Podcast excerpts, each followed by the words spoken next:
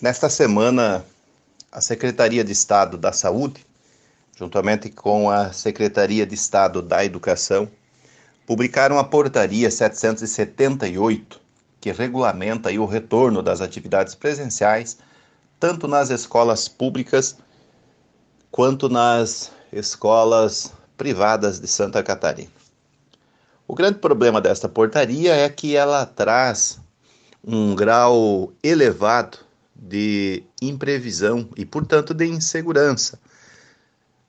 Primeiro, porque é um documento que tem, ef tem efetividade, tem vinculação em todo o estado catarinense, em todo o território catarinense. No entanto, ele não produz efeitos em toda a extensão territorial, porque condiciona o retorno das aulas por região a depender da situação da pandemia. E esta situação da pandemia ela é variável. Aos professores não é dado saber qual é o grau de risco de contágio para os alunos, não há como saber o grau de risco de contágio para os professores e sequer é possível determinar se e quando o grau de risco é mais ou menos elevado. Portanto, coloca educadores, pais e alunos numa situação de incapacidade de saber o dia de amanhã, incapacidade de saber, inclusive, o que lhe aguarda. E não há nada mais inquietante na alma do ser humano do que a impossibilidade de saber qual o caminho trilhar, qual a melhor decisão. Este é um elemento, este é uma, esta é uma dimensão dos efeitos desta decisão governamental. Agora, tem outros aspectos. Do ponto de vista pedagógico, nós, educadores, elaboramos um planejamento escolar lá no início do ano. Um planejamento que previa conteúdos específicos para aplicação em sala de aula, um planejamento que previa uma metodologia de ensino para a sala de aula e um planejamento que previa um processo avaliativo em sala de aula. Esse planejamento caiu por terra lá em março. E a partir de março, houve aí a necessidade de refazer todo este planejamento. Em função da pandemia, houve o recolhimento da população, só que os professores, nós professores, não paramos. Nós professores refizemos o nosso planejamento. Agora, um planejamento que previa aulas não presenciais postado em plataformas digitais, porém para alunos apenas que tinham acesso a esta tecnologia de computação e de internet. Tivemos que refazer o planejamento também para alunos que não possuíam estas tecnologias e que, portanto, iam até a escola retirar o material impresso, fazer atividade e depois devolver. E ainda aqueles alunos com necessidades de acompanhamento especial, que eram inclusive acompanhados por segundas professoras.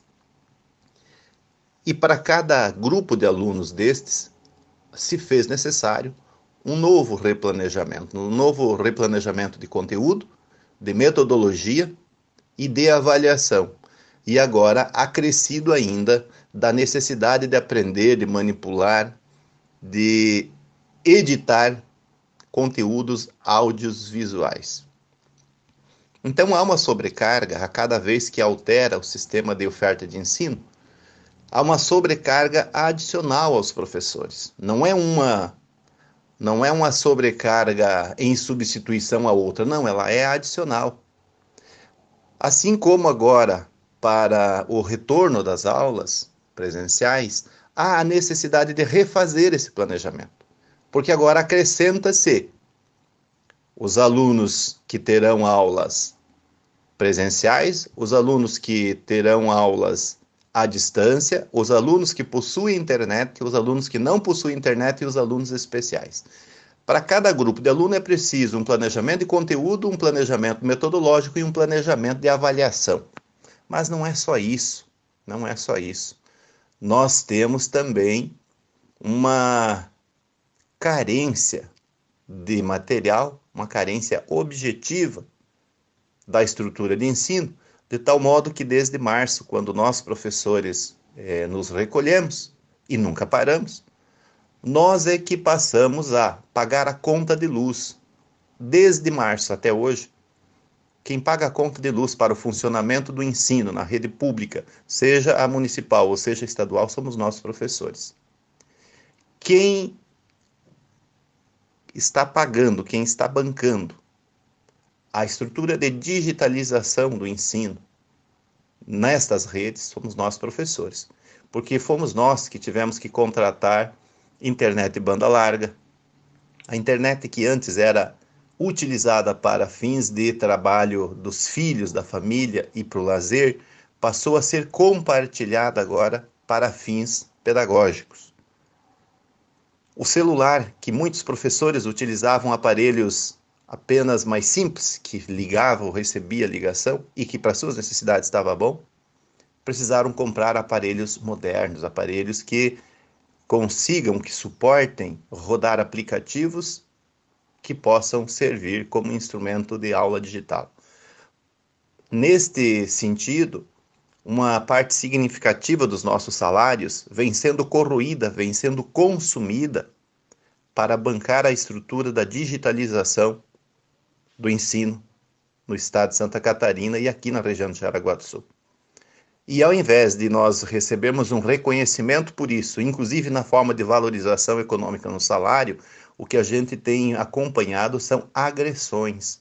Agressões gratuitas de pessoas públicas, de pessoas que deveriam até defender os educadores, setores isolados, é verdade, mas setores da imprensa, né? e, e assim vai se consolidando aí um sentimento de sofrimento mental da nossa categoria, um sentimento eh, de incapacidade, um sentimento de impotência e, por via de consequência, uma situação de impossibilidade, muitas vezes, de prever, de reagir e muitas vezes um adoecimento da nossa categoria.